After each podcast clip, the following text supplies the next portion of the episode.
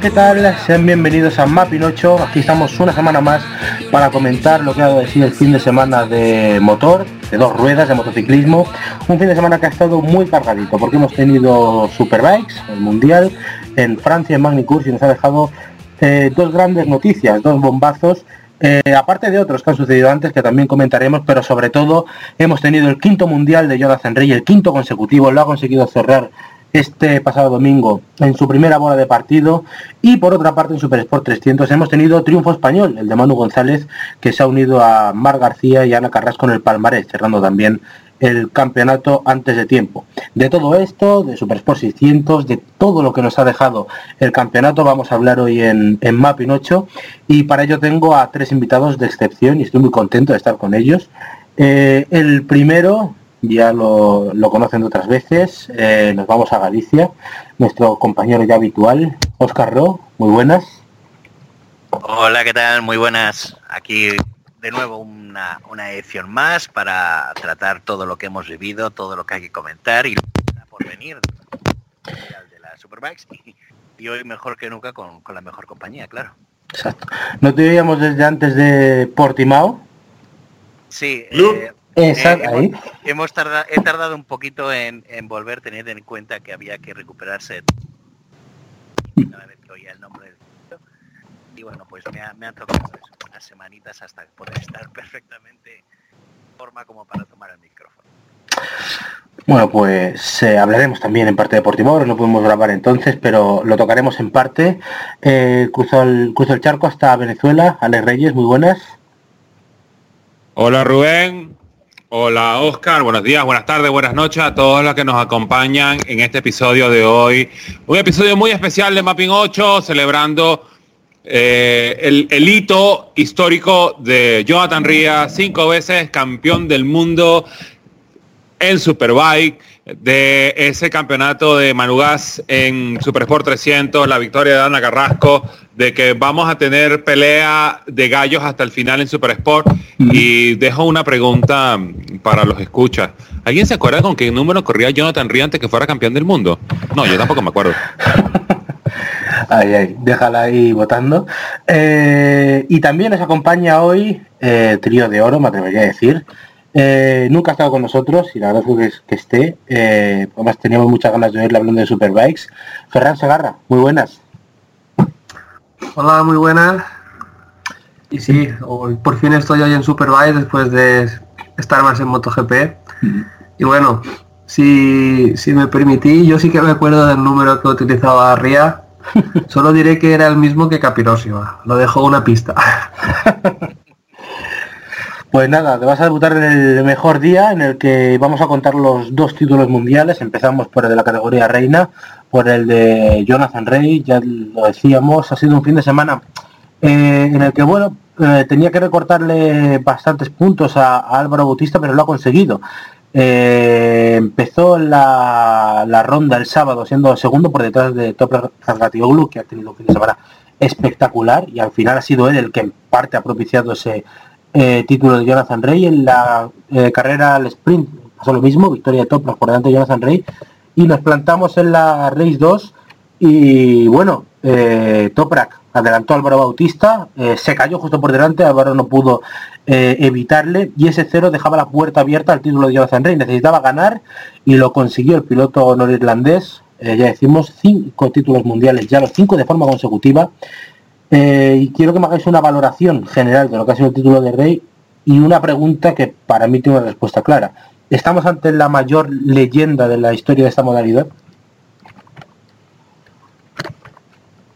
A ver, por parte el fin de semana ha estado cargado de situaciones eh, bueno, históricas. Eh, yo creo que no podemos eh, empezar sin, evidentemente a Razadioglu las primeras victorias de un piloto turco en el Mundial, además de cómo las ha conseguido. Fueron dos grandes, dos grandes victorias, tanto el sábado como la primera del domingo. Y la acción por la que directamente esa, ese match ball para el campeonato le llegó a Jonathan Ria con su caída y, la, y el, toque con Álvaro Bautista, que no se pudo evitar, pues no deja más de ser una situación de, pues, de mala suerte de las que hemos visto en, más, de una, en más de una ocasión. ¿no?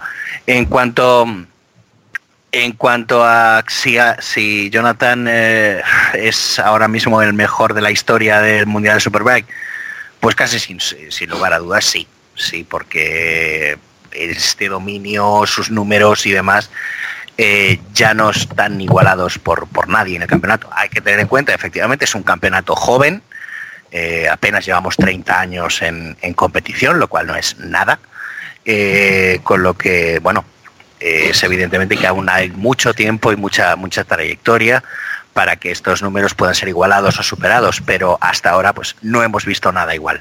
Esa conjunción eh, de gran piloto, de gran estratega, de regularidad, de velocidad y sobre todo de un gran equipo construido alrededor, pues solamente puede traer resultados como los que hemos llevado viviendo estos últimos estos últimos eh, cinco años y pues se han concretado hoy pues con esta con esta nueva hazaña. Eh, por mi parte, yo creo que no hay duda cuando nosotros estamos hablando de Jonathan Ria como el mejor piloto en la historia del Mundial de Superbike, aunque es una carrera, aunque es una es una fórmula joven, como lo dijo Oscar, solo tiene 30 años. Eh, la carrera del sábado es la carrera número 800 de la, del, mundial, como si, la carrera que ganó Toprak. Pero realmente cuando uno veía eh, los números que dejó Carl Fogarty, decía, uff, eh, siendo una fórmula tan, tan igualada hasta cierto punto, decir, wow, conseguir otro piloto que venga y te gane cuatro campeonatos va a ser complicado. Pero Jonathan Riendo nada más se sacó cuatro, se sacó cinco y lo sacó los cinco en línea. O sea, hay que entender la magnitud del piloto que tenemos al frente para uno darse cuenta de realmente quién es Jonathan Ría. O sea, realmente, si me pones a, desgranar todos los campeonatos de Jonathan Ría, y pienso que este es el que más, eh, hasta cierto punto, trabajo le dio. Eh, creo que él no estaba... Eh, lo de Álvaro Bautista lo agarró fuera de juego, eh, sobre todo esa primera parte meteórica de, la temporada con Álvaro Bautista, pero nunca bajó los brazos,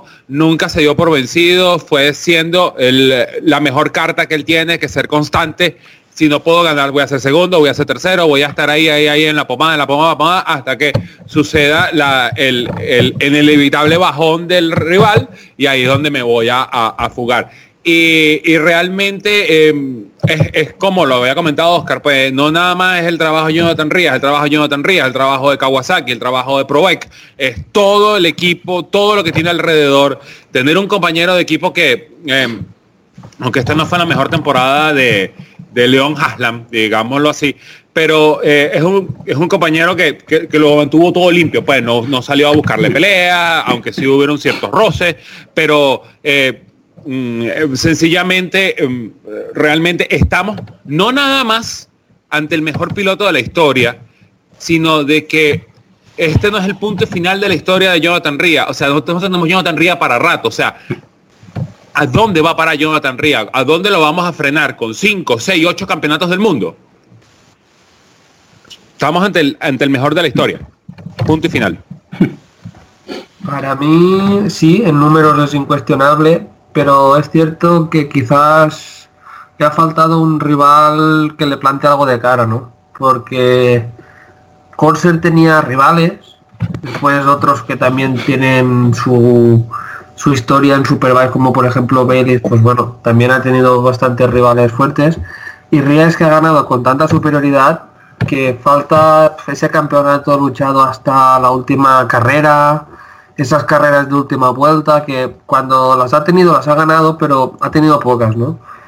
Entonces es, el mejor sin duda, pero quizás necesite alguno que, le apriete.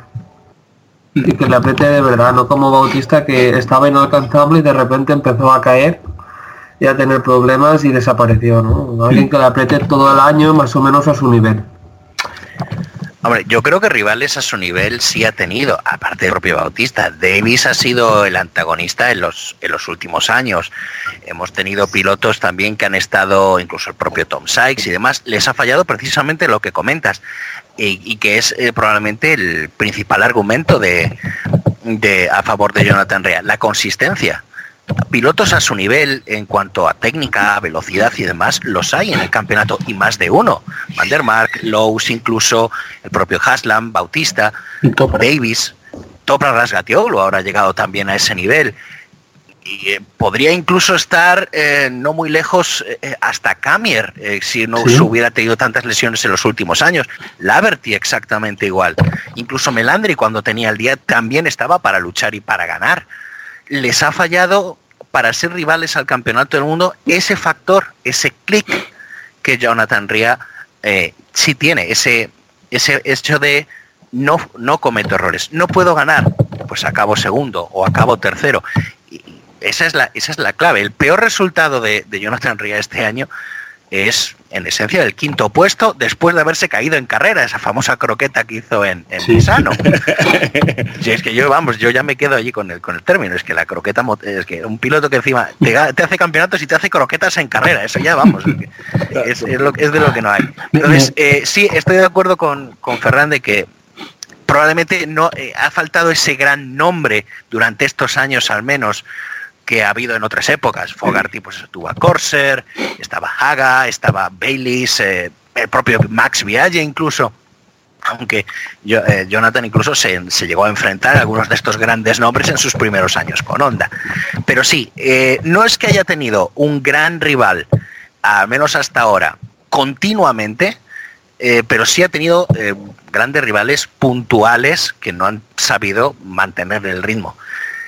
¿Qué nos deparará todavía el futuro? Pues como comentaba, como comentaba eh, Alex hace un momento, eh, tenemos todavía Jonathan para al menos dos, tres años al máximo nivel. Incluso podría ser más, pero incluso ya más o menos eh, Jonathan ha llegado a insinuar que tampoco le interesa estar mucho más tiempo.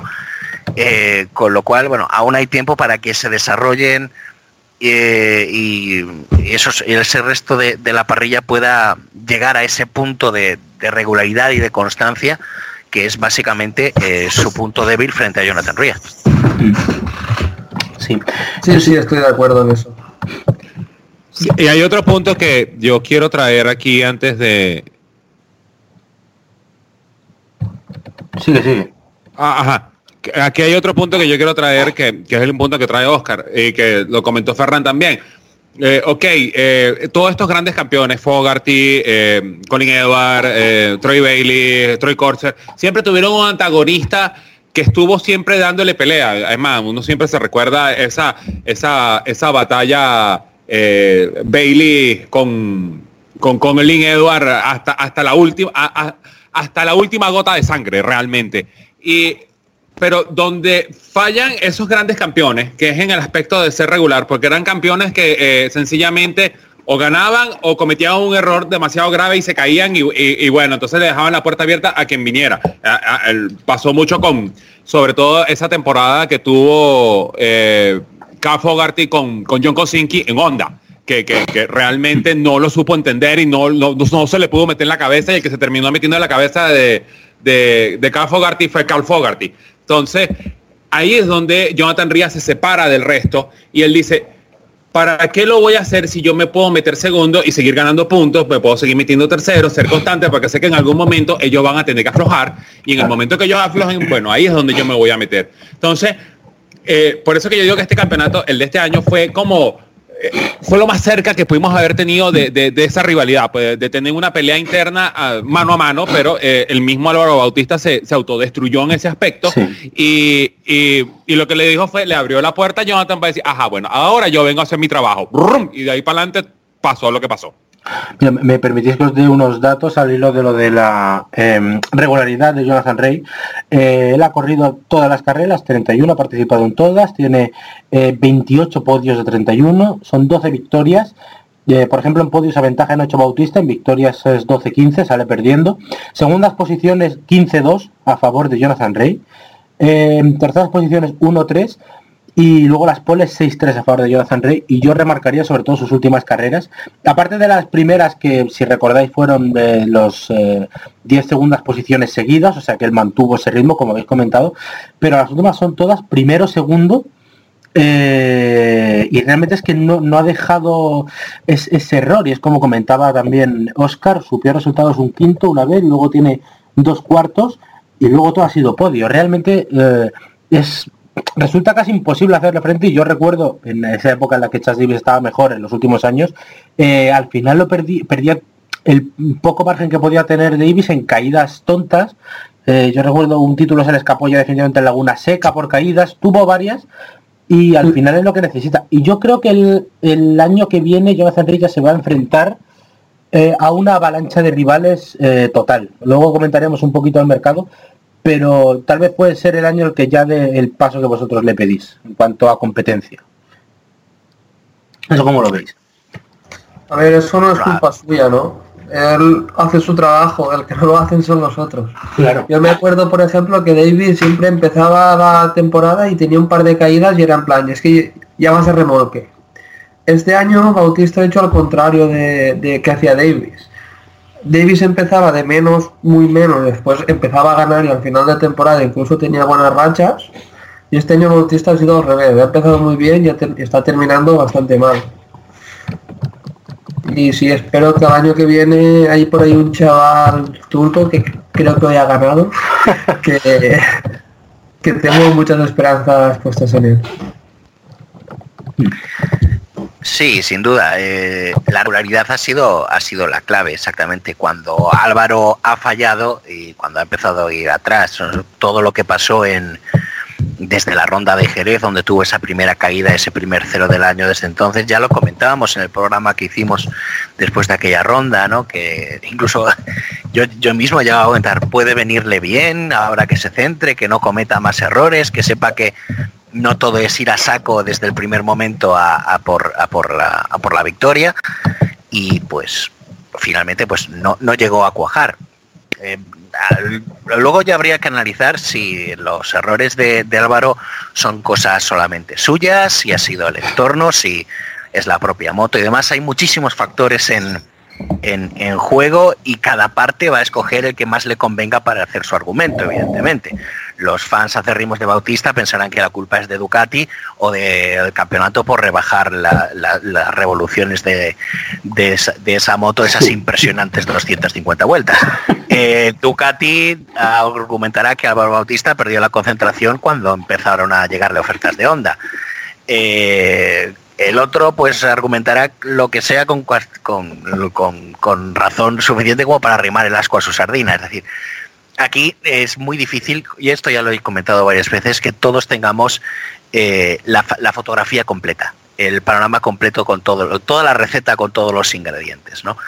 Pero sin duda lo que el resumen que nos queda eh, es, es, eso, cuando, cuando Ría no podía ganar, pues eso, ha hecho podio o ha estado en el top 5 de la clasificación y Álvaro cuando no ha podido ganar en la mayoría de las posiciones es que ni siquiera ha conseguido puntuar. Y eso ha sido la clave para ese gran cambio desde la primera hasta la fase final del campeonato y para que este campeonato, el que argumentalmente haya podido ser el más complicado eh, para Jonathan Ria de sus cinco mundiales, pues tendría que revisar los, los, los, datos, pero es probablemente uno de los que más temprano se ha decidido, porque faltan seis carreras, nada menos, para el término del Mundial todavía.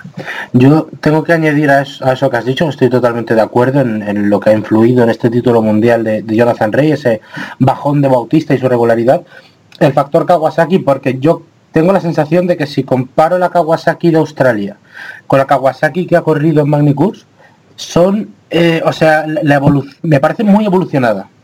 Eh, y eso que de Kawasaki también recibió su corte por parte de, Dorna eh, cuando a, Ducati también le bajaron las revoluciones, pero me da la sensación que han trabajado muchísimo en los test entre carreras y que no tiene nada que ver una moto con la otra.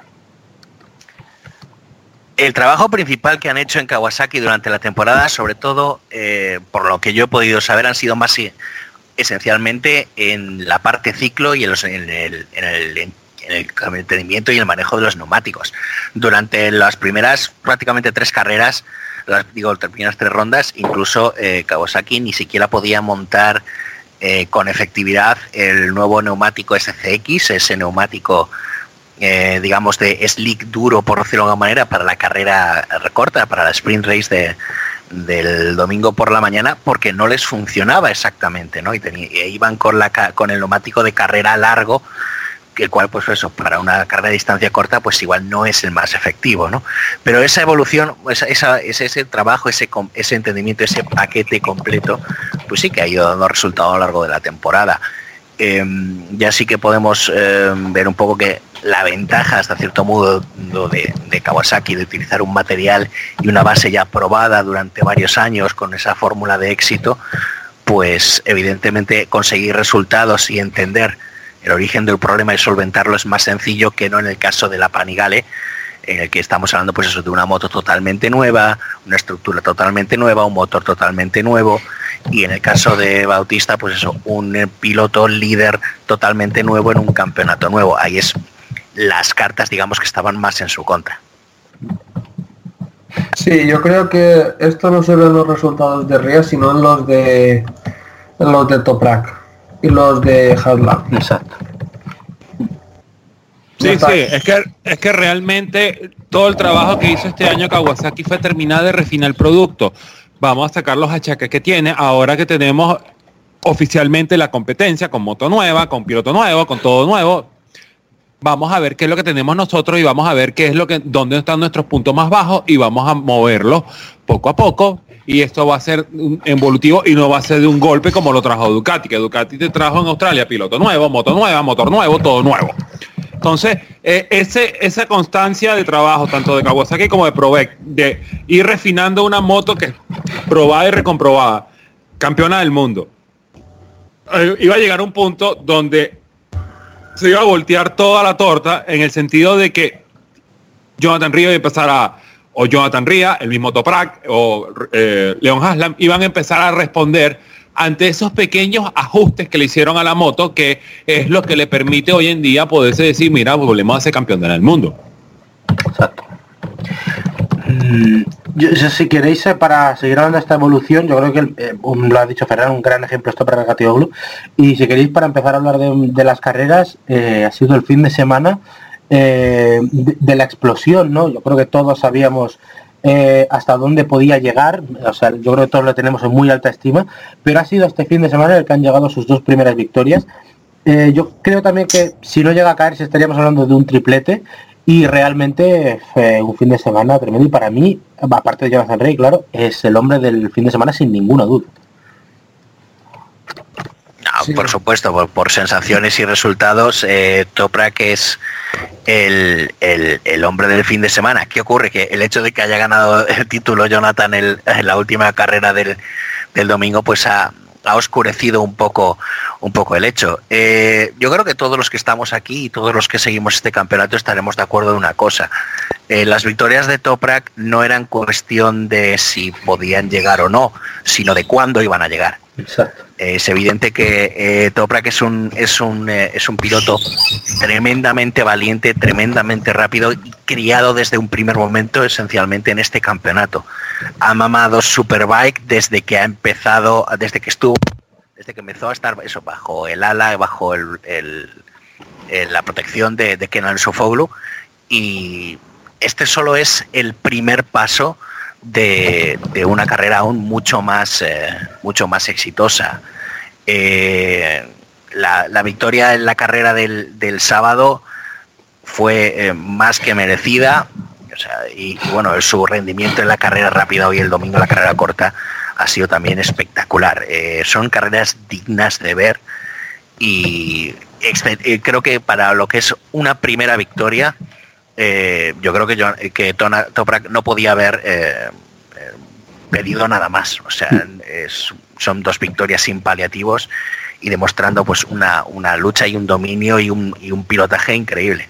y también estoy de acuerdo contigo en que lo más probable es que hubiera sido un triplete porque iba también lanzado a por la victoria en la tercera carrera, lo cual por cierto le habría dado a Puccetti un hito histórico porque sería el primer equipo desde 2014, si no recuerdo mal, fue en Imola, donde Tenkate ganó también eh, el mismo equipo las carreras de Superbike y Super Sport. Lo hizo con precisamente Jonathan en Superbike con Honda en aquellos tiempos en los que Honda ganaba carreras en Superbike, y eh, con, Lorenzo Zanetti en aquel, en aquel trazado. Eh, además, quiero recordar que Zanetti en aquella carrera llevaba un casco especial eh, de Ayrton Senna, exactamente. Sí, sí. Sí, sí. que había fallecido Senna. Exacto. Sí, sí. realmente no era cuestión de decir lo va a hacer, no lo va a hacer, sino cuándo. Eh, eh, realmente todo el mundo sabe que a pesar de que es una moto de Puchetti, es una moto que tiene eh, soporte de fábrica, tiene un, un backing muy grande con el nombre de Kenan Sofoglu detrás. Y, realmente, aunque las condiciones el día sábado fueron complicadas, porque tuvimos eh, la sesión de clasificación en lluvia, que la se la llevó Jonathan, y después tuvimos la primera carrera, una muy buena primera gran carrera de, de Toprak el, el sábado. Eh, realmente eh, es un talento que, nosotros estábamos esperando a decir, bueno, ¿y cuándo es que va a llegar la victoria de este señor? ¿Cuándo es que probablemente vaya a montarlo en el podio? Porque ya nosotros tuvimos en Portimao, el primer este, aviso de que él ya venía. Ya eh, él se había montado en un tercer puesto. Eh, eh, Oscar, corrígeme, en la carrera 2, ¿verdad? si no recuerdo mal, sí, sí, así es. En la carrera 2. Entonces ya, ya, ya te decía, bueno, por ahí vienen los tiros, por ahí viene Toprak. Vamos a ver qué pasa en Francia. Y esto fue lo que pasó en Francia. Y sí, hubiera sido un triplete histórico para el Puchetti, pero la mala suerte lo, le jugó una mala pasada, ¿cómo es? La, la, la, la, señora suerte le mandó una mala carta a Toprak tuvo ese accidente que terminó llevándose por el medio, o más que llevándose por el medio, Álvaro Bautista se fue y se llevó por el medio a Toprak y, y, realmente eh, queda ensombrecido por eh, los cinco campeonatos de Jonathan Ría. Pero hubiera sido en otro escenario y bueno, tres días de fiesta en, en Turquía. Hombre, sí, estaba claro que iba a ganar. No sabíamos este año cuándo, pero estaba más o menos claro. A mí me hubiese gustado que hubiese ganado la primera de Portugal y que hubiese dicho, no es que como en Suzuka no rodé, estaba descansado o algo así. eso, lo comenté en el, en el mapping 8 sobre las 8 horas de Suzuka. Sí. Pero sí, aparte, justamente la carrera del sábado para mí fue la mejor carrera de largo de este año. Sí. Por todo. No hubo lucha al principio, después remontó Ría hasta Van der Mark, Van der Mark se cae.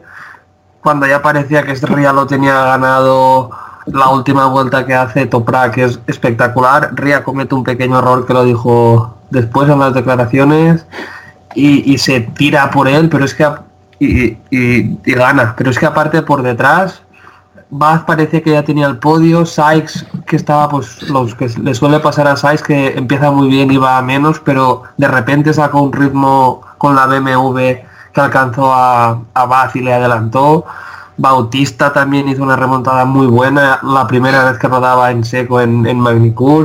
Vamos, fue una carrera muy bonita Mm. Encima era la 800.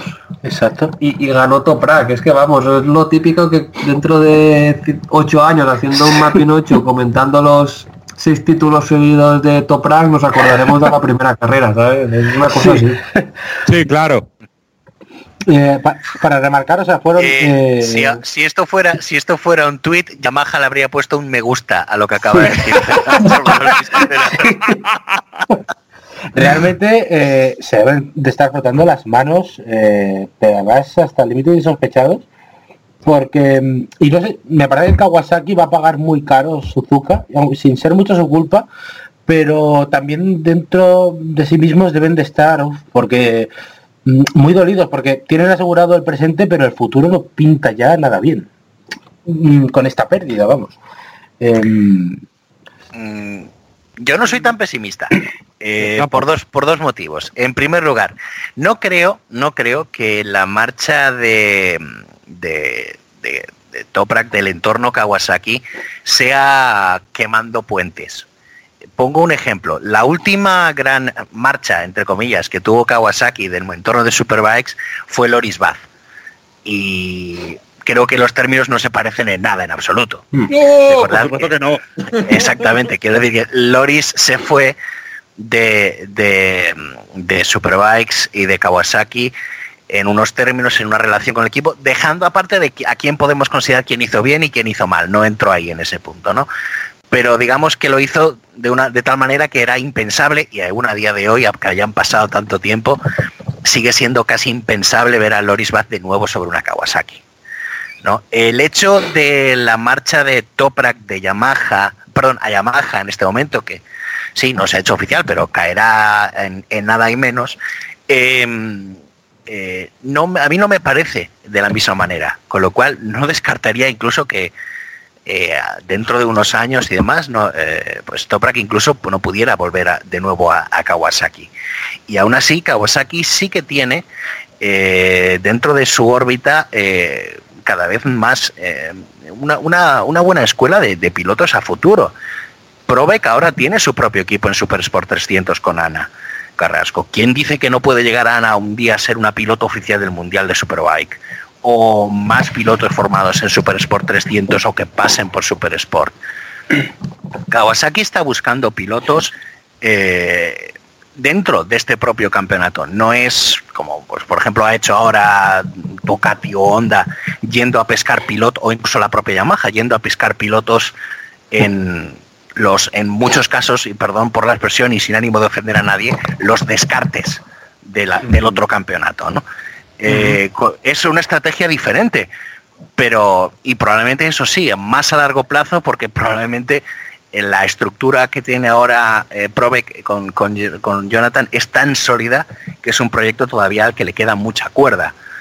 Pero yo no descartaría tampoco que en un momento vuelvan vuelvan a, unirse eh, los caminos del turco y, y la marca japonesa, eh, sobre todo eso, porque ah, no hay una mala relación y ni mucho menos creo que sea el ah, eh, creo que incluso las dos partes están más que contentas de que sea el incidente de Suzuka lo que parece lo que todo el mundo esté comprando como el motivo principal de la marcha de Toprak a, a Yamaha cuando bueno pues lo más probable es que sean otros factores los que están influyendo en ese cambio de equipo Yo lo que pienso es que la marcha de Toprak a Yamaha, aunque no es oficial, eh, viene. Eh, yo creo que es más el piloto buscándose probar en otro ambiente. De, de, de eh, y no me gusta entrar en este podcast eh, referencias a otros tipos de, de, de Deporte. deportes a motor, pero eh, yo creo que Toprak está tratando de evitar, cuando le toque su momento, de que le salga un Sebastián Vettel, haga un Sebastián Vettel. Te haces cuatro campeonatos con Red Bull, te vas a otro equipo y no puedes probar nada. Entonces, entonces los cuatro campeonatos que sacaste en Red Bull, ¿los sacaste tú o los sacó el, carro? Entonces, eh, él sabe que eh, dentro de la estructura de, Kawasaki y Probec eh, van a quedar muchos, muchas huellas de ADN de, de Jonathan Ria, pero él quiere probar por fuera para decir, no, no es la moto, soy yo el talento y después se reunirán mucho más adelante a decir, ahora sí, yo he probado, moto probada, vamos a sacar esa moto campeona del mundo otra vez. Yo la verdad es que no sé, yo estaba convencidísimo de que el año que viene el equipo oficial iba a ser Ria Toprak Yo también. y en Suzuka se me desbarató todo. Sí. Ese es el problema cuando te, son ocho horas y te quedas sentado mucho tiempo para pensar y no te escogen y tú dices, bueno, ¿y entonces para qué me trajeron? Entonces, ya son cosas que pasan, ¿no? A ver, eh, yo, yo ya lo comenté cuando lo hablamos después de, de aquella ronda y demás. Yo veo principalmente había otros problemas, ¿no? Eh, Lo, ¿Cómo podría ver la cúpula de Kawasaki que un piloto patrocinado por el gobierno turco eh, estuviese en su equipo oficial? Tiene otro problema más, tiene, tiene Topra, que es el patrocinio con Red Bull. Es su principal referente en el Mundial de Superbike y hubiera tenido que renunciar a ellos, como tuvo que renunciar Jonathan en su ría para irse al equipo oficial, algo que en Puchetti pues, no tenía ningún problema. Eh, yo veo más, más problema por ese, por ese punto. Digamos que yo lo que veo que todo lo que fue el caso de las ocho horas de Suzuka, yo lo veo más como la guinda sobre el pastel que llevó a ese cambio. ¿Mm? Que eh, Dios no lo quiera, pero ya veremos si ese pastel o no se le va a atragantar a Turco en los próximos años. Pero bueno, la Yamaha ha crecido mucho y muy bien. Lo hemos podido ver este fin de semana con grandes actuaciones de Van der Mark y como lo llevamos viendo también el resto de la temporada. Y sí, yo a mí no me cabe mucha duda de que Toprak puede ser una pieza fundamental para que Yamaha pueda de nuevo luchar continuamente eh, por el título, algo que no lleva haciendo, pues, si lo pensamos fríamente, en los últimos 10 años. Desde, sí, desde, Space. Hombre, quizás después en Melandri y, y Laverty, pero tampoco. tampoco. A ver, Melandri, Melandri sí que eh, yo creo que la, principal oportunidad que tuvo Melandri para ganar el título junto con su época en, en, Aprilia fue cuando, fue cuando, cuando estaba con BMW. Llegó precisamente a Portimao aquel año con opciones al título y en un horrible fin de semana lo perdió todo. Y ese ha sido un poco el, gran problema de, Marco, que ese, ese último paso, ese, ese último tramo, pues no, ha llegado a, concretarlo. Y yo creo que es la única mancha de una gran historia y de una gran trayectoria como la de Melandri, que lamentablemente recordemos que este, este año también termina. Sí. ha sido su última carrera mundialista en, en Europa. Exacto. Em, bueno, antes de pasar al mercado, no sé si las carreras os dejaron algún nombre más. Yo al menos destacaría uno que es el de Loris Bass, creo. Loris Bass. Pues, pues, ya me lo has sacado de la boca también. a, todos se lo sacaste de la boca. Gracias, Rubén. Bueno, a ver. Como siempre, a la contraria. yo me quedé con, con Leon Camier. Después de casi, creo que son seis fines de semana sin, sin estar, volvió y, y volvió a asomar la onda por, por top tens, a puntuar otra vez y todo eso, eso que no ha hecho en todo el año. y, muy bien.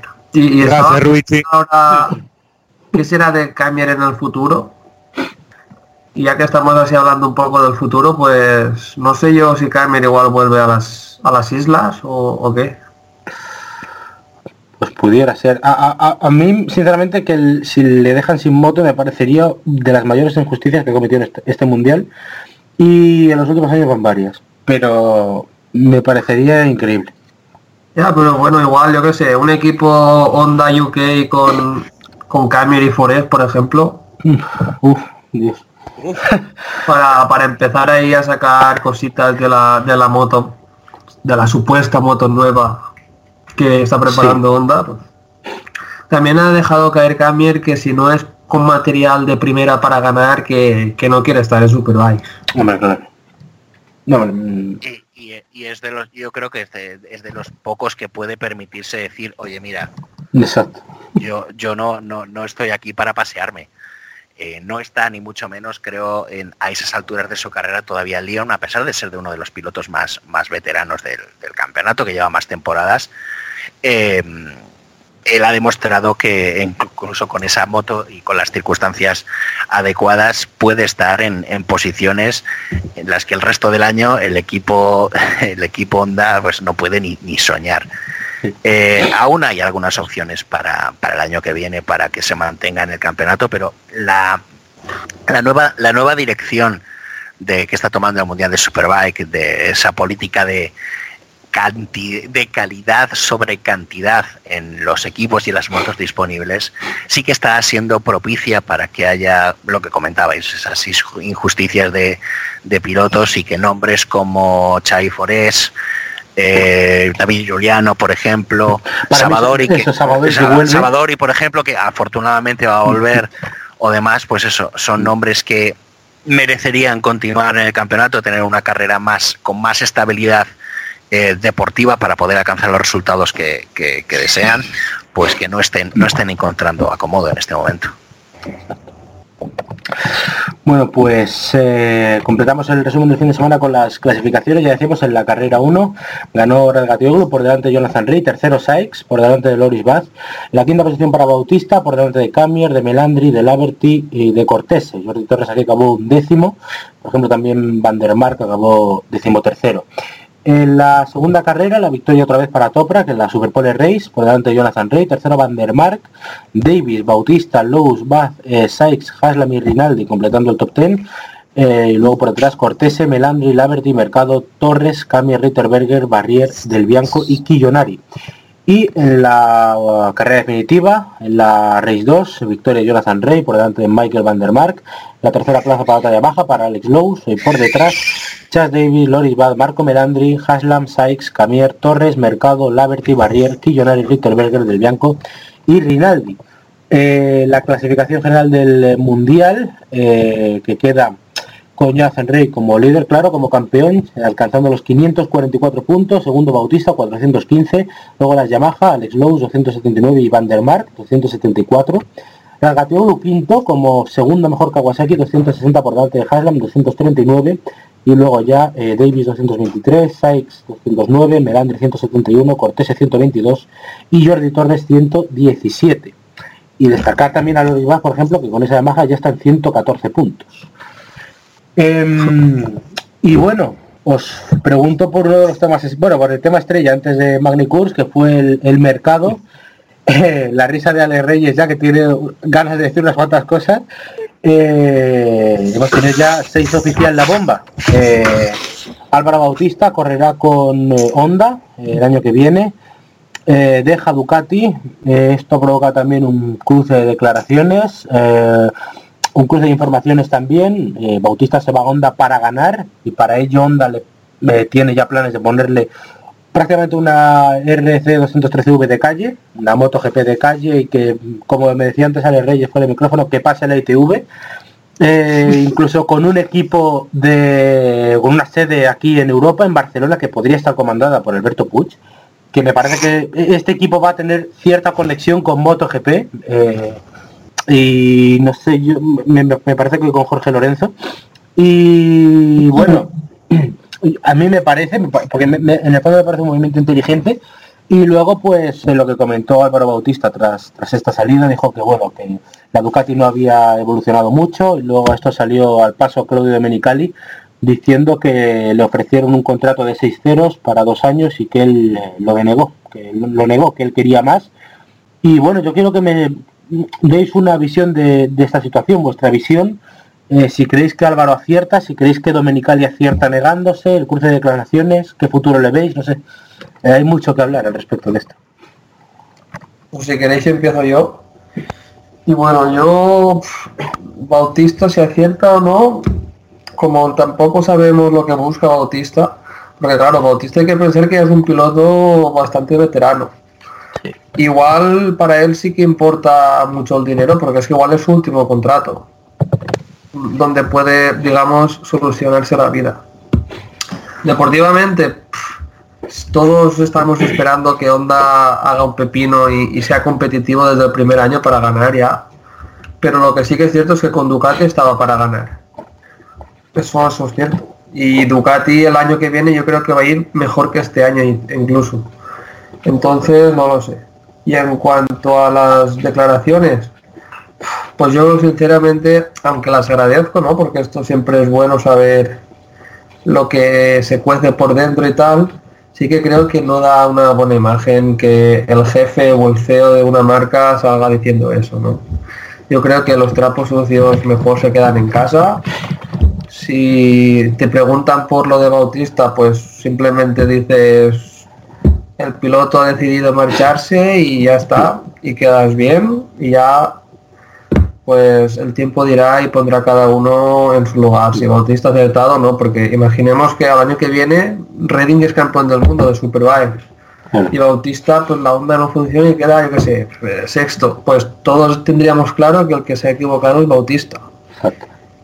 Por eso creo que es mejor estar callado, dejar a los pilotos que hagan y, y ya está, y el tiempo ya dirá. Y tú preocuparte de que tu moto sea la mejor en parrilla. Es curioso de esto, eh, y ahora seguimos, pero es que claro, Claudio Medicali ni siquiera le preguntaron o, sacó un, un, comunicado de Ducati, ¿no? Él usó su cuenta de Twitter directamente para, para contestar a estas declaraciones de Bautista y al final Claudio Medicali es verdad que es de los que estaría mejor con la boca cerrada porque precisamente Jorge Lorenzo ya no tiene una buena experiencia con esto, con manejar estas situaciones. Entonces, es verdad que tenemos que estar callados por lo que pueda pasar, pero Mm, no sé, yo les veo a los dos, tanto a Bautista como a Domenicali, con muchas opciones de estrellarse. Pues sí, sí, lo que pasa es que ellos no han terminado de aprender eh, lo que dejó el, eh, la escuela de Loris Bach y Tom Side que no se pueden sacar los trapitos por Twitter, pero bueno. En el caso de Honda, eh, es un gran signo de interrogación. Eh, todo el mundo lo dice a chiste. probablemente en Australia el año que viene tendremos una RC 213B con una etiquetica de, ITV diciendo de que sí, que esto es una moto legal. Aunque todo el mundo dice, ¿seguro que es una moto legal? ¿Es una moto de calle? Sí, sí, sí, cómo no, cómo no. Mira, ahí tiene la etiquetica. Entonces, eh, realmente habrá que esperar hasta el EICMA, el salón de, de, de Milán, a ver qué es lo que se va a traer onda entre manos. Pero el asunto de Bautista y Domenicali, bueno, hay que, habría que ver quién disparó primero, quién dijo primero. Si lo vemos desde el punto de vista como lo puso Domenicali, es Domenicali, aunque los italianos tienden a responder de esa manera, de, ser muy reactivos. Eh, eh, Domenicali lo que estaba haciendo es como proteger la inversión o proteger a Ducati de un piloto que que se ha pasado parte de la temporada diciendo, es que, bueno, es que tú sabes que la moto... Mm, eh, eh, yo por mi parte, yo de lo que estoy un poquito ya harto es de la hipocresía general de las declaraciones eh, por parte de, equipos y pilotos. Y esto principalmente se ve en el mundo del deporte. un, y, un, y perdonadme la herejía, pero un futbolista que llega a un equipo de fútbol, lo primero que dice da igual el color, da igual el escudo, da igual lo que sea, ¿qué es lo primero que dice? Desde pequeño siempre soñé con jugar con él, inserte nombre de equipo aquí. siempre quise, siempre quise hacer goles. siempre quise tal. Desde pequeñito yo tenía un balón de este y tal, lo que es exactamente lo mismo. Cuando todo el mundo sabemos en realidad que no es así. Puede ser que esté que sí, que hayas conocido el equipo y tal, pero no. Pues este, es, este, es este es el tipo de comportamiento y el tipo de lenguaje que estoy viendo que cada vez se están introduciendo más en el motociclismo y que me parece pues que no ha tenido nunca nunca nunca lugar y que no, le veo sentido ninguno. Yo creo que cualquiera de nosotros eh, comprendería perfectamente que si nosotros hacemos ahora nuestro trabajo y nos pagan por ello, y llega una empresa y dice, oye, por tu mismo trabajo te voy a pagar mucho más, ¿quién de nosotros rechazaría la oferta? Nadie. Claro. O diría, oye, mira, pues acepto la oferta. Y dices a tus compañeros, le dices, oye, mira, tal empresa me paga más y me voy. Adiós, buena suerte. No veo, por eso no veo yo problema en que el entorno de Álvaro Bautista, el próximo piloto, decía, pues mirad, estoy muy contento con Ducati, han ido las cosas bien, no hemos ganado el mundial, pero bueno, pero ha llegado esta oferta, es una gran oferta, es una gran marca y me ha parecido interesante y me voy. Adiós, gracias. Vale. ¿Por qué ha habido que sacar todo esto de ¿Quién ha dicho que yo he firmado? Anda, esta cantidad es una tontería. Me voy a onda porque estoy loco. Es el último titular que he oído. Bien, y ahora, en el caso de Domenicali, lo mismo. Vamos a ver, ¿qué, sentido tiene decir, no, es total, nuestro contrato? No, pues mira, piloto ha decidido irse porque de otra marca le da unas, dice que le da unas mejores condiciones. Nosotros las condiciones nos parecen inaceptables. Que le vaya bien y suerte, ya está. ¿Y para qué caer en polémicas? Luego están las cantidades. Yo, el, eh, si la oferta de Ducati tenía o no tenía seis ceros, no lo sé. Yo lo que he oído en Portimao es que la oferta, el contrato que ha firmado en Honda, eh, no tiene seis ceros, pero sí tiene siete cifras. Ahí, la realidad o no, ya no lo sé. Yo solamente digo lo que me han comentado. Que es la oferta de onda, no, o sea, la cantidad de onda no tiene seis ceros, pero sí tiene siete cifras. Luego ahí ya sacaros el número que queráis. Pero a la Eh, derecha o a la izquierda. no, no, no, a donde cuentan, a donde cuentan, a donde cuentan, ¿eh? Luego No, está... porque, Oscar, no, porque lo primero que te iba- lo segundo que te iba a preguntar, que ok, tiene siete cifras, ok, chévere. Esas cifras son como las RPM que estamos esperando de onda todavía, ¿verdad? Ahí es donde voy al segundo paquete de la, a la segunda parte de la oferta, que es la moto. En las últimas horas, días o meses he oído semejantes burradas sobre la lo que presentará Honda el año que viene, que es como un disco rayado. Porque llevamos oyendo de Honda de que la moto del año que viene va a ser revolucionaria. La presentaremos en Milán y os vais a pantalones todos y demás y tal. Llevamos Oscar, pero eso ya se decía en, en RIA, que, que aguantó como dos años porque le prometían una revolucionaria CBR. Exacto, llevamos Hace más ya de como 10 seis años que... Exacto, es que llevamos 10 años oyendo lo mismo. Le podemos preguntar a Ría, le podemos preguntar a Hasler, Checa. podemos preguntar a Checa, le podemos preguntar, ojalá pudiéramos preguntarle a, a Hayden lo- eso, pero es que todos han oído siempre la misma oferta y Honda siempre ha fracasado a la hora de dar, de cumplir estas, estas promesas. Va a ser ahora en Honda, en un nuevo proyecto, que, del que no sabemos ni dónde va a estar basado, porque lo de el que estará en Barcelona son rumores. Que no sabemos qué papel va a tener Moriwaki, ni siquiera si va a estar dentro o no. De una moto nueva de la que ni siquiera hemos visto el más mínimo boceto o ni siquiera una mula en, en- en las típicas eh, fotografías que se ven a veces que se filtran de se está probando el nuevo modelo. No hemos visto absolutamente nada. En una onda metida como motorizador en la Fórmula 1 y con una moto GP que solo funciona parece ser para un piloto. ¿En serio va a estar Honda HRC para sacar un proyecto nuevo tan, em- tan evolucionado que dicen que va a tener que yo leí este titular esta tarde y aún me estoy reyendo decían la Honda de Superbike va a tener la electrónica de MotoGP Sí, claro que y, y sí. alerones retráctiles. y alerones retráctiles. Sí. Es que al artículo, al artículo le faltaba poner, le faltaba poner que la Honda va a tener celémeros de avión para que corre más. Y me recordaba, supongo que algunos ya lo estaréis pillando, aquella famosa inocentada entre Ángel Nieto, Valentín Requena en televisión. Le faltaba decir, sí, a partir de ahora Bautista va a llevar un casco con forma de cono de nazareno para que sea más aerodinámico y que corra más.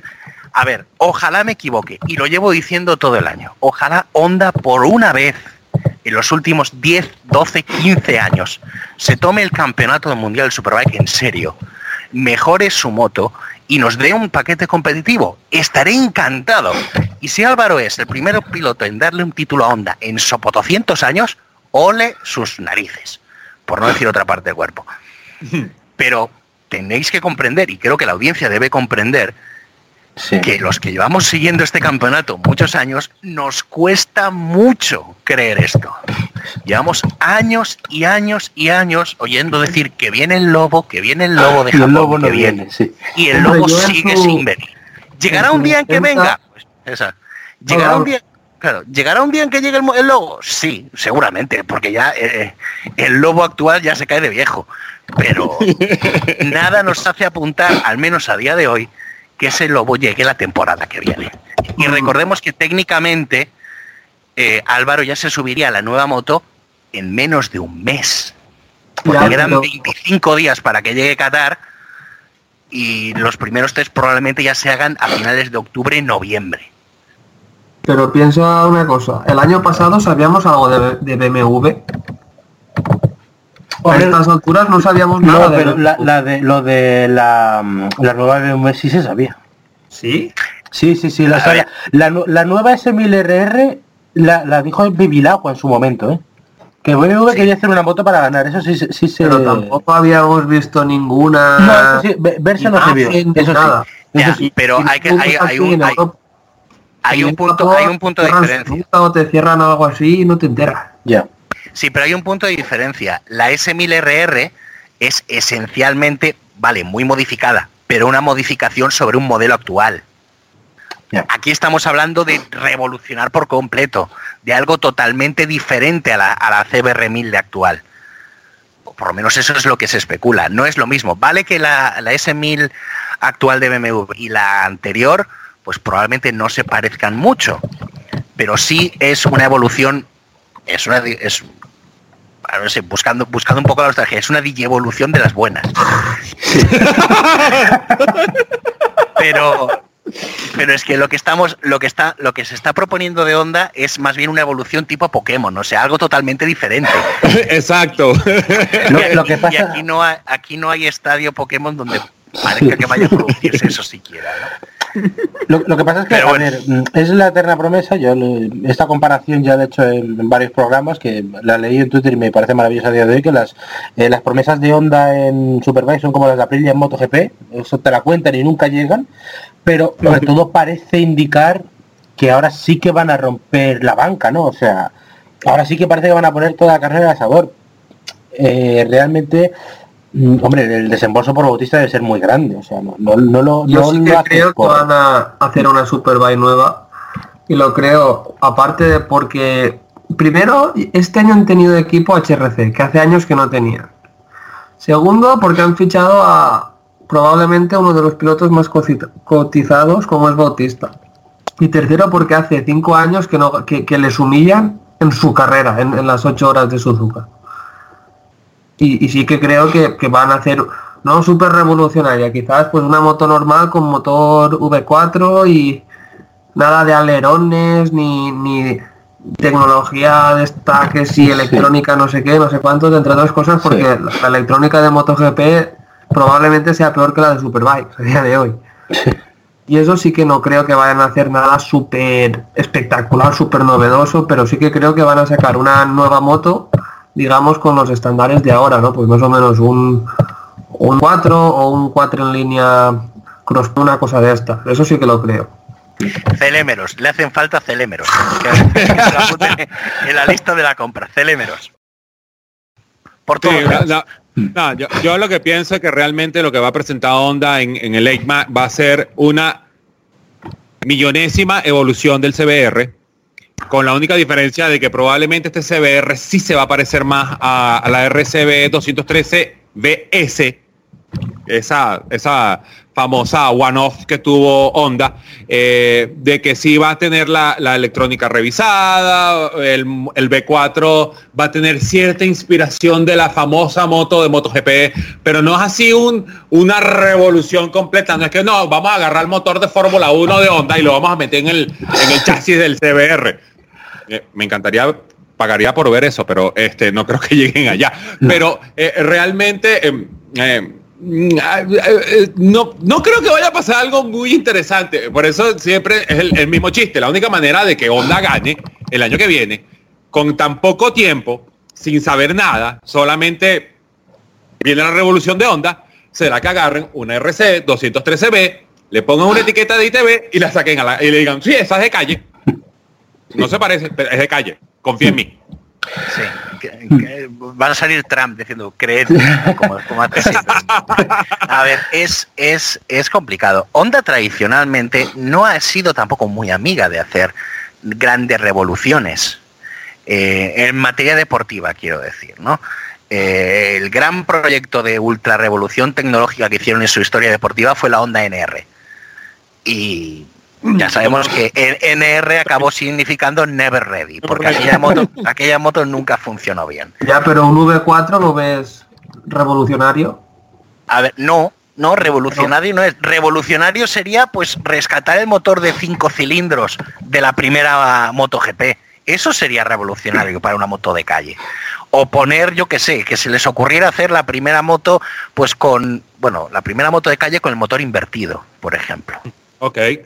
Por ejemplo, algo así, algo así tipo la Elf, o no sé, algo así. Pero es que no, no, no están las cosas para apostar, eh, ni mucho menos por, por cosas ultra, ultra, o sea, ultra radicales y demás. Porque el batacazo que se pueden dar es importante. Imaginaos que Honda, eso, pusiese toda la carne en el asador con un ultra mega proyecto y demás, con una moto de tal, y fracasasen. El impacto podría ser tremendo. La, la, el acercamiento más paulatino, más pasito a pasito, más eh, más eso, más escalonado, que es por ejemplo lo que está haciendo Yamaha o lo que hace BMW tradicionalmente, eh, es digamos, la apuesta más segura. Y Honda, bueno, por estos años, no sé si lo, su evolución en el Mundial Superbike estos años lo podemos llamar o apuesta segura o resignación. Pero eh, no, no, no hay nada, al menos a día de hoy, que a mí me haga ver que Honda realmente sí va a transformar todo esto. Y va a poner toda la carne en el asador y va a, va a poner una moto que si rascas un poco debajo pone Repsol HRC. Eh, no, no tiene nada que ver. Eh, vuelvo a repetir, que si lo hacen, ole, chapó, me equivoqué, perfecto, lo rectifico, ahí está, y esta onda y el y The Power of Dreams y llegan las mejoras y lo que sea. Pero lo dicho, a día de hoy son tanto rumor y tan poca verdad, tan poca base detrás, que lo único que nos queda claro es que Honda el año que viene va a tener un piloto por el que paga mucho dinero. Eso es lo único que sabemos. Por un piloto ganador por el que paga mucho dinero. Ahora, ¿le pondrá una moto al, nivel necesario? A día de hoy no tenemos ni repajolera idea. Bueno, eh, si queréis para avanzar un poquito más, eh, yo os quería preguntar por el resto de la parrilla de Superbikes. sé que Oscar viene cargado bien de información y rumores, un poco de, Portimao, pero hombre, lo que tenemos hasta ahora confirmado, en Kawasaki tenemos a Jonathan Rey, en Ducati, Redding, que sustituye a Bautista, y a Chas Davis, al propio Álvaro Bautista, en, en Honda. En Pedercini, junto a Jordi Torres, ya hemos dicho antes, va a estar Lorenzo Salvadori, noticia por la cual, por cierto, estoy bastante feliz y eh, BMW, eh, Tom Sage y Eugene Liberty. El resto, bueno, y aparte de que eh, presuponemos que toca Blue va a Yamaha, pero el resto no sabemos mucho más. ¿Cómo valoráis la parrilla y qué movimientos creéis que se pueden dar? Porque tenemos varias incógnitas ahora mismo. Bueno, trayendo a colación lo que me pude traer un poquito en el Macuto desde Portugal, efectivamente el el cambio de Topra, como hemos comentado antes a Yamaha, es más que un hecho y su compañero también sería más que un hecho, sería Michael Van der Mark. Con lo cual ya a, eso, a eso iba. Lowe's ahora mismo estaría entre dos aguas, como cantaban en su momento, no me acuerdo ahora quién, pero bueno. Eh, eh, sí, por, exacto. estaría entre dos aguas. Eh, si me hubieseis preguntado tras Portimao, os hubiera dicho que el Lowe's tenía sitio en Tencate junto a Loris Baz. El único inconveniente que tenía esa mod, ese puesto es el pastizal que pide Ronald Tencate por poner una segunda moto, porque eh, Ronald Tencate es de MediaMark, no es tonto. eh, de nuevo, lo que según las, informaciones, lo que yo he llegado a oír en, Portimao, em, Ronald Tencate pide en torno a las siete cifras bueno, no, pide pasadas las siete cifras eh, ampliamente eh, por poner una segunda Yamaha. Seguramente también porque la Yamaha que pone lo vale. Los resultados de Loris Bath en, este poco más de medio año que lleva compitiendo, yo creo que la, lo respaldan más, más, que, más que fehacientemente. Solo hay que ver la clasificación y ver que está a, menos de 20 puntos de, de Cortese y de Merandri. Exacto, exacto. De hecho, es que ese es, otro, ese es otro punto que también habrá que analizar, quizás terminada la temporada, que es el bajón de rendimiento del GRT. De completo. Eh, eh, con, respecto a, a, Tencate. O sea, eh, han, bajado mucho. Yo creo que, no sé si es la baja de motivación de Melandri desde que anunció su retirada o lo que sea, pero sí que el equipo no está manteniendo el nivel que mantuvo al principio de temporada. Pero bueno, volviendo al mercado, la otra opción de Lowe's que es la que ha empezado también a rumorearse las últimas horas y demás y cada vez va cobrando más fuerza, es que sea él la segunda verde. Es que sea él el compañero de Jonathan Rey. Puntos a favor. Puntos a favor. Es muy rápido. De hecho, yo creo que podremos acordar que es más rápido que Leon Hassan. Sí, sí. Sí. Ahora bien, es menos constante. Pero si, algo, si algo nos ha demostrado eh, eh, el equipo Kawasaki, el Team Provec, es que con, una, con, los técnicos y el trabajo adecuado que hacen, pueden hacer a un piloto un piloto muy constante. Con lo cual, imaginémonos a alguien rápido como Lowe's y con la constancia de Kawasaki. Ojito. Ojo. Wow. de momento, como ya digo, es un rumor, es lo que he oído yo tal, y es lo que ahora en los últimos, en las últimas semanas se ha empezado a colar también un poco por algunos diversos mentideros en internet. Veremos si al final se, se, se confirma o no. Entonces eso también confirmaría eso, que, lo, que Haslam bajaría y ocuparía esa moto en Puchetti que ahora mismo quedaría libre. Otros pilotos también, bueno, eh, Torres y Salvador, y como hemos dicho, están confirmados, pero nos queda la incógnita, y esta para mí personalmente creo que es la peor situación de todas, la incógnita de Lorelac Racing, el único equipo privado que tenemos en, en Superbike en este momento. Eh, justo después de la ronda de Portimao salieron esas declaraciones de José Calero, el propietario del equipo, haciendo ver que está muy descontento con la, la dirección que está tomando el campeonato, más hacia la motogpcización, si me permitís la burrada sí, lingüística sí. del campeonato, eh, haciendo casi imposible a los equipos privados mantenerse si no es con un fuerte desembolso, con una, con una oficialización que no se consigue sin, sin, atención mediática y sin resultados y esos ya no los tienen en este momento. ¿no?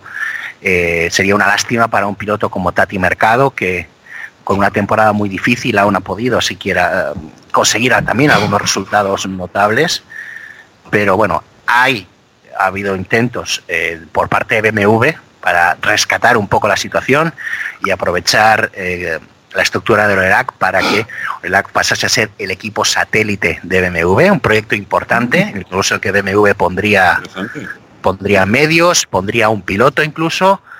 Eh, eh, no. Es, yo es lo que he oído, pero no. El problema, el problema estaría en dos condiciones. La cantidad aún es, sigue siendo mucho dinero eh, lo que el problema y el segundo lugar eh, es la propia implicación que ese dinero lo implicaría de parte de BMW porque si algo está más que claro es que BMW no va a expandirse mucho en un equipo satélite cuando su oficial aún no es no digo que no vaya a ser pero aún no es un candidato continuo a la victoria yeah ha conseguido un par de podios este, este año Tom Sykes con la BMW y demás, pero no es una moto todavía regular, totalmente puntera y que esté continuamente luchando como por la victoria, como puede ser una Kawasaki oficial o una Yamaha oficial incluso. Hasta que esa, hasta la BMW no alcance ese nivel, es teniendo en cuenta que quienes están detrás de BMW es un proyecto alemán, son gente mucho más racional a la hora de decidir la dirección en las carreras, pues probablemente hasta, ese entonces, perdón, no se tomaría esa decisión de expandir la presencia de BMW en el, en el campeonato. Tenemos ya para terminar en la moto que nos queda un poco en, incógnita, es la del Tingo 11, la Ducati privada con la suspensión bitubo. El equipo ha hecho ver que va a continuar el año que viene y ahora la ventaja que tiene es que hay mucho piloto donde escoger. Sí. Uh -huh. Podría estar, podría ser un buen candidato mercado si el Orela Racing no sale adelante. Eh, incluso eh, Leon Camier también podría ser una buena opción. Es un gran desarrollador y eso a Bitubo le vendría muy bien. Recordamos que sus suspensiones son esencialmente experimentales en esta categoría y hay mucho piloto de Super Sport que quiere bajar a, a, bueno, quiere subir, perdón, al Mundial de Superbike. Estamos hablando pues de Krumenacker, estamos hablando de Caricasulo. Eh, hay mucha opción se habla también de nuevos equipos que podrían llegar al, al Mundial de Superbike. Está el Kiev Racing de, de, Moto 2. Sabemos que la idea es que entre en Super Sport, pero está habiendo contactos con BMW para que sean un equipo privado en, en, en Superbike. Y que hay mucho rumor que probablemente hasta después de la ronda de Argentina no empiece más a concretarse a un poco detalles. De hecho, Kawasaki, según se ha podido rumorear bastante, tenía previsto anunciar el, segundo piloto oficial de su equipo eh, justo a partir de ahora, de, después de la ronda de, de si Jonathan no conseguía el título. Este anuncio pues probablemente haga que casi con total seguridad el nuevo piloto de, de la Kawasaki oficial será anunciado eh, los días de semana en la ronda de, de Argentina, en San Juan lunes, martes, quizás miércoles de esa semana, probablemente ya sepamos oficialmente quién ocupará la segunda Kawasaki oficial de, de, de Superbike. Muy interesante todo esto. Una preguntita. A mí si no me fallan las cuentas, me quedo una Yamaha oficial oficial libre. Eh, La ¿no? del, la de, eh, La del pata. la- una segunda del pata. No, ese es de Toprak. Una es de Toprak y la otra. De Vandermark. Me estabas oyendo, es el segundo No. nombre que he dicho. hombre. Sí, no, sí, pe- sí, pero, pero te he entendido Honda, no Yamaha. Ah, ¿Y entonces? Pero vamos. O te No, embeleso demasiado que cae- caes entusiasmado y ya te No, duermes eh, entre mis no, palabras. eso me suele pasar, pero había, había entendido, no sé, de que, los, que los rumores... Rubén, que- acu- que Rubén, acuérdate, Dios benevolente, Dios vengativo, Dios benevolente, Dios Sí, no, sí, sí, vengativo. pero es que ah, había entendido al principio eh, que se le colocaba en la segunda onda y me ha descolocado. Pero no, no, ya No, me, ya me no, Y es cierto, lo- que falta faltaría saber quién ocupa la moto de Melandri en, eh, el verdad. GRT. Pero ahí entrarían casi con total seguridad algunos de los pilotos de, de, la, esto- de, de Yamaha en Sí, Super Sport eh, que quieren bajar. el que gane El abajo, Ambrosos, sí. Exactamente, o, o Krumenacker o Caricasulo. Sí, sí, sí. que Pata, que es uno de los patrocinadores del GRT, estaría interesado en que fuese Caricasulo por la, la presencia de un piloto italiano en Yamaha, no es, no es no sorpresa para nadie. sí. Pero bueno, eso es aún- está aún por, por decidir que sepamos. Si hoy no hubiese hecho el tonto Carecasulo, pues igual lo tenía ya casi casi justificado. Ya. Sí, Este, seguramente. Hay, hay, hay algo que quiero eh, puntualizar antes que sigamos adelante. Oscar, me dijiste que Ronald Tencate está pidiendo para montar la segunda moto una cifra por encima de las siete cifras. Sí. Eh, no, está en el rango de las siete cifras, pero no es... va, venga, va, cerca del millón y medio de euros. Sí. Ah, ok. O sea que hablando en torno, en torno del millón y medio de euros es lo que es, según la cantidad que yo he oído, es lo que pediría Ronald Tencate por poner la moto. Mm, O sea, estamos hablando de sueldo de piloto va aparte y, y, bueno, que entiendo que otras logísticas y demás, bueno, O sea, en, teoría, Ronald Tencate está pidiendo un millón y medio de euros para poner la moto solamente en pista. Sí. Exactamente. O sea, que- Básicamente ya. el piloto, el sueldo del piloto va aparte. Con lo cual Ah. ahí, por ejemplo, si Lowe's mantuviese contrato con Yamaha eh, como piloto, sería una buena opción. O sea, Lowe's Sí. seguiría cobrando de Yamaha como piloto y Yamaha pues apoya a Tenkate y pone la el- eh, buena parte del dinero o todo o, la o parte del el dinero la pone Yamaha parte los sponsors que tiene que tiene Alex Lowe's y se consigue esa segunda Tenkate. Lo que se- si sigue el nivel deportivo en este momento pondría eh, esencialmente a Tenkate como el equipo satélite de facto de Yamaha porque digamos que el sorpaso a, G- a- a- a- a GRT pues está se confirmaría definitivamente según lo que estamos viendo en las últimas en las últimas rondas. Ok, o sea, Tencate está pidiendo un millón y medio para poner la segunda moto. O sea, que básicamente Tencate va a comprar una M1. Sí.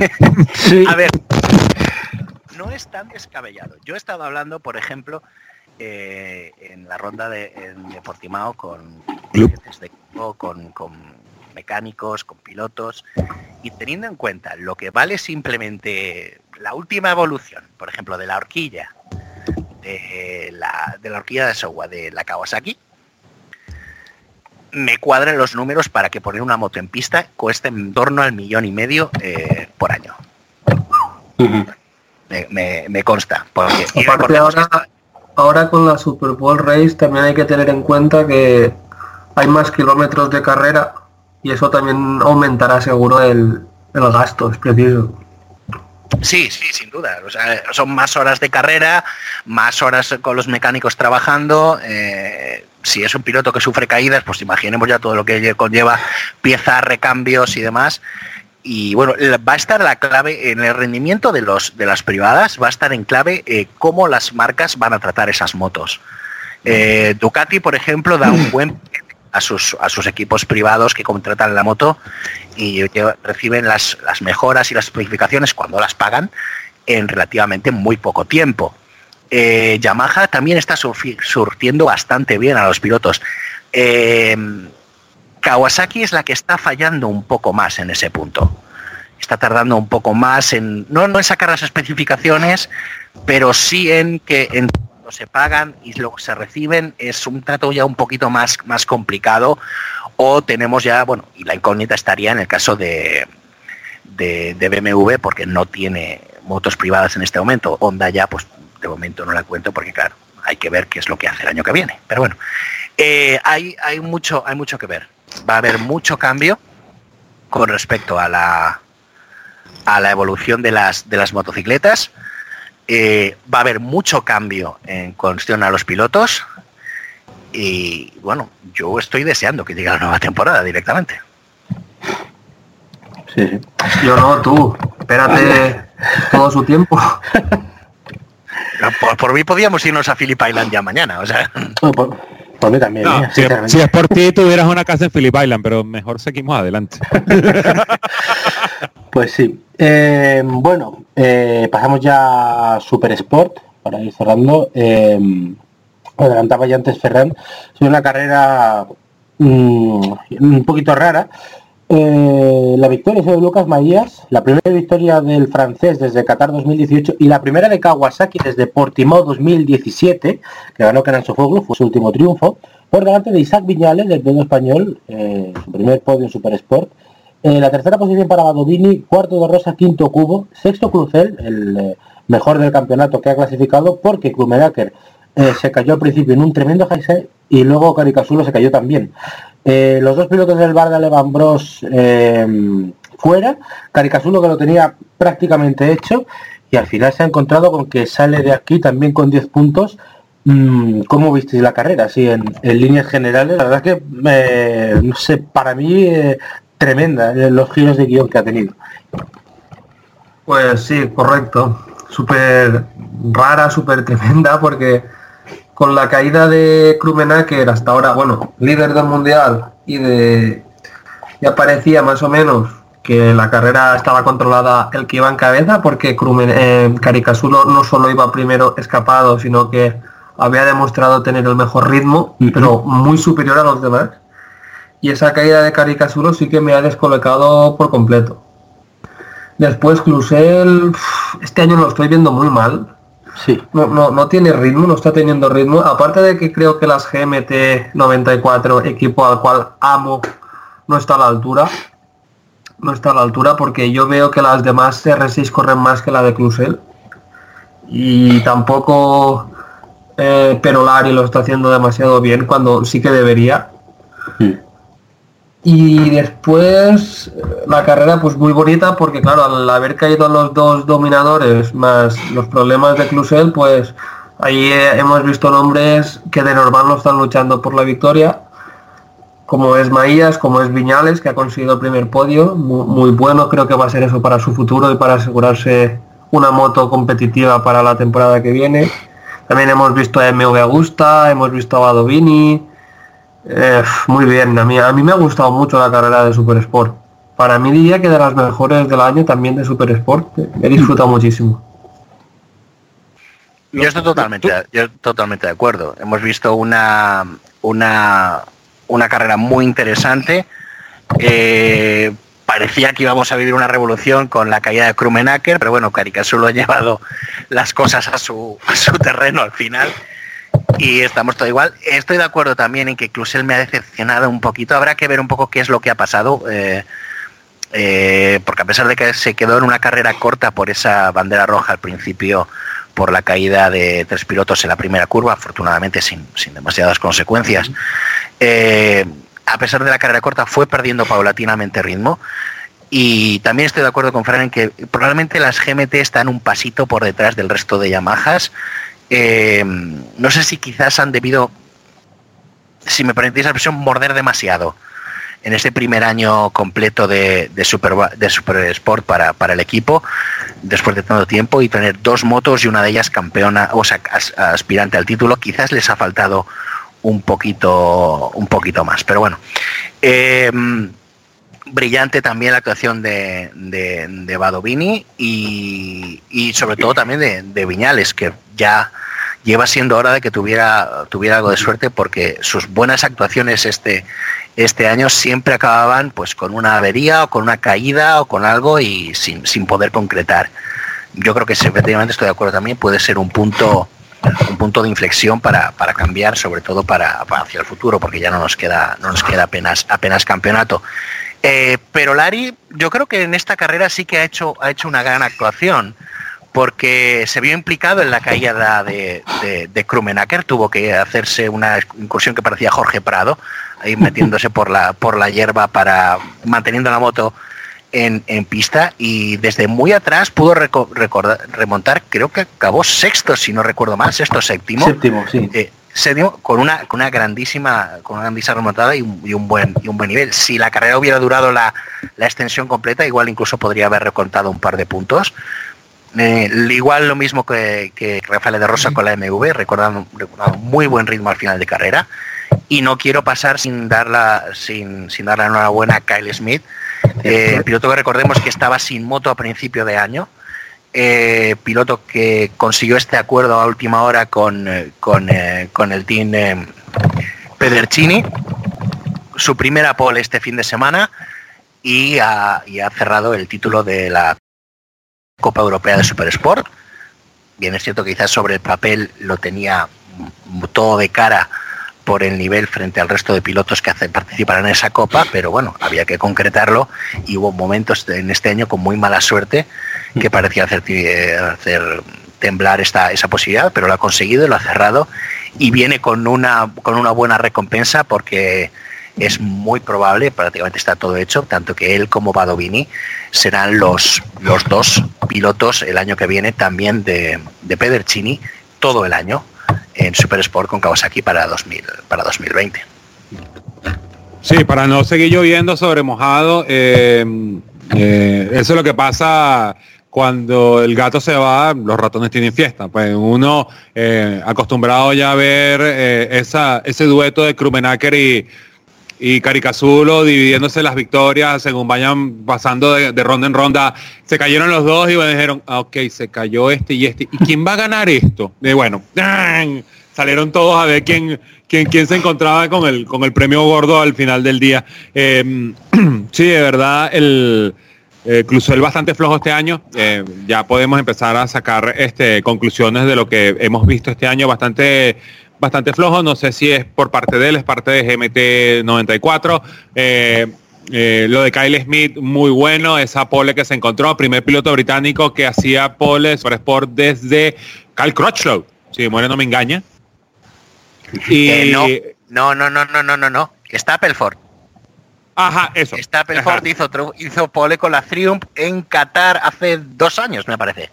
O tres. Sí, sí. Sí, sí, sí. Entonces, sí, bueno, eh, tenía el, el, el, dato. Dios, por eso te trajemos. a, a, ver, haberme lo preguntado antes de antes de. Sí, sí, de... sí, bueno.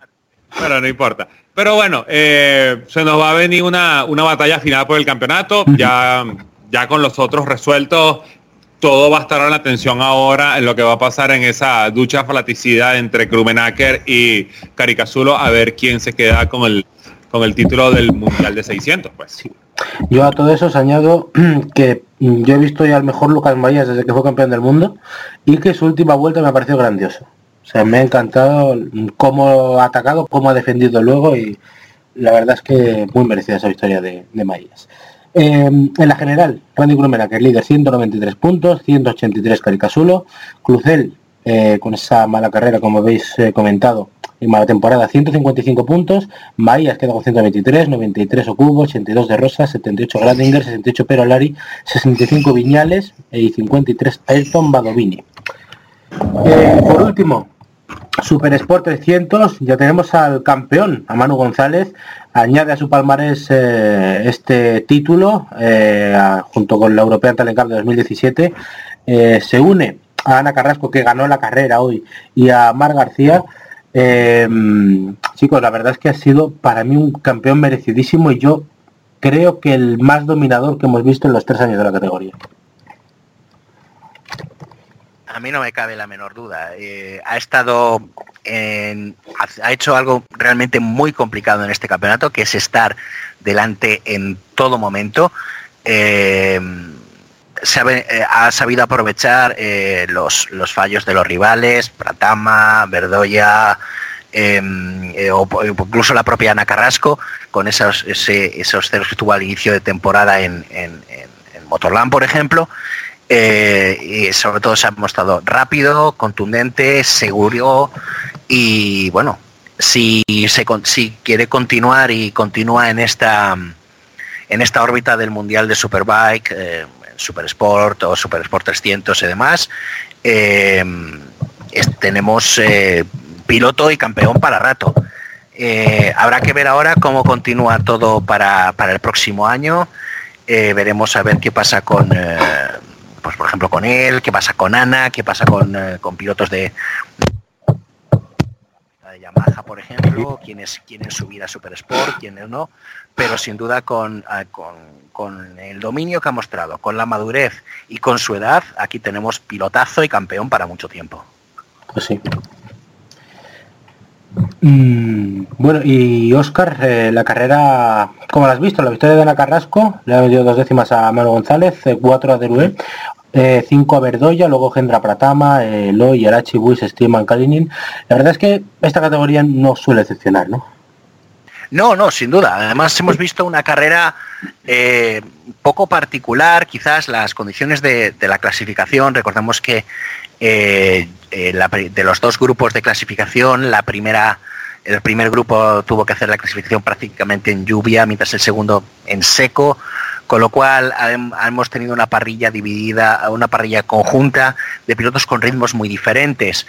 Eso quizás ha ayudado a que no haya habido un gran tren de pilotos, sino que tuviéramos ese en los últimos compases ese grupo de cuatro pilotos en los que Manu, pues eso, siendo cuarto ya era campeón, pero aún así ha peleado por el final, con una Ana muy fuerte que ha trabajado prácticamente todo el fin de semana en solitario, buscando ritmo, buscando ganar, porque era esencialmente la única opción que tenía para mantener sus escasísimas opciones de, revalidar el título vivos. Y bueno, pero sobre todo era la gran oportunidad que tenía para luchar por el subcampeonato, que bueno, ahora mismo es, su máxima ambición.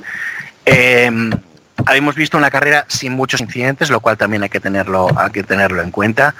En la que, por cierto, también otro hecho realmente a, remarcar, eh, todos nuestros pilotos, todos los españoles consiguieron clasificarse para la carrera, ya que eh, entraron pues eh, o directamente por la clasificación y la única que parecía que no podía quedarse, que era que era Beatriz Neila, que consiguió, no lo olvidemos, un brillantísimo séptimo puesto en, Portimao, una carrera espectacular, consiguió clasificarse con, con, una cuarta posición en la carrera de repesca del sábado y entró en carrera, aunque lamentablemente pues no, no acabó, no acabó entre los puntos. Eh, también eh, no acabó entre los puntos Mica Pérez, eh, después de conseguir moto para esta carrera, supliendo a un piloto también lesionado. Mica que se perdió la, ronda de Portimao por lesión, se había dislocado el hombro tras una caída el, domingo por la mañana y inmediatamente después de aquella, de aquella baja en, en Portimao fue despedido por su equipo, el Maranga Racing. Eh, equipo que francamente eh, esta temporada eh, es una temporada para olvidar. Ni Mica ni, ni su compañero, el gallego Borja Sánchez, han podido estar ni de lejos al nivel que se esperaba por el palmarés y por, la, por las anteriores temporadas de sus dos pilotos. Y ahí están la luz los resultados. Yo francamente espero que ni a Mica ni a, ni a Borja esta, este años horribles de 2019 les afecten demasiado a la hora de encontrar montura y equipo para, para el año que viene, porque sin duda son pilotos con el nivel suficiente como para, como para merecérselo. Ojalá, así lo han demostrado y, ojalá encuentren el, sitio. Eh, bueno, la general de Super Sport 300, que queda con Mono González el líder, 148 puntos, ya campeón, 106 puntos para Ana Carrasco, que se jugará su campeonato con Scott B, que tiene también 106. Luego 89 Andy Verdoya, 69 Víctor Stiman, 68 Mar García, 61 Janole Yannick, 55 Gala Gendra Pratama, 47 Hugo de Cancheles y Nick Kalinin. Em, y bueno, pues con esto cerramos ya este programa de la ronda de Supervise en, en Magnicurs, la ronda que, como han visto, han dado para muchísimo. Y bueno, pues os despido ya. Eh, primero, eh, que eres el que más prisa tienes. Eh, un placer y muchísimas gracias por estar con nosotros y ya sabes que cuando quieras, aquí estamos. Nada, como siempre, un placer de eh, compartir un buen rato de, charla de, sobre motos, sobre este campeonato con todos vosotros, con nuestros oyentes y nada, os dejo que me voy a comprar celémeros que van a subir de precio ahora dentro de poco y a ver si me hago con, si me hago con un buen número de ellos. Hasta la próxima. Te requerirán en, en Japón. Eh, Alex Reyes, muchas gracias por estar con nosotros. Siempre un placer estar aquí hablando sobre esto que tanto nos gusta, que es el Mundial de Superbike. La próxima ronda aquí en Sudamérica, en el San Juan Villicum. Eh, esperemos que sea ya con los campeonatos decididos, que sea una muy buena carrera donde se tiren todo por el todo y veremos si esta es la carrera que por fin le traen las RPM a Honda porque creo que le hacen falta. Sí. Eh, Ferran Segarra, muchas gracias y esperamos que repitas. ¿eh? Muchas gracias por dejarme entrar aquí en, en la parte de Superbike, digamos, y bueno, si puedo en los próximos en las próximas citas o programas, tú sabes que a mí me gusta hablar de, de todo tipo de carreras de motos. Sí, encantado. y a nosotros encantado de escucharte. Eh, pues nada, nosotros eh, volveremos para hablar de Superbikes en la ronda de San Juan eh, del Villicum en Argentina y nos escuchamos para la próxima.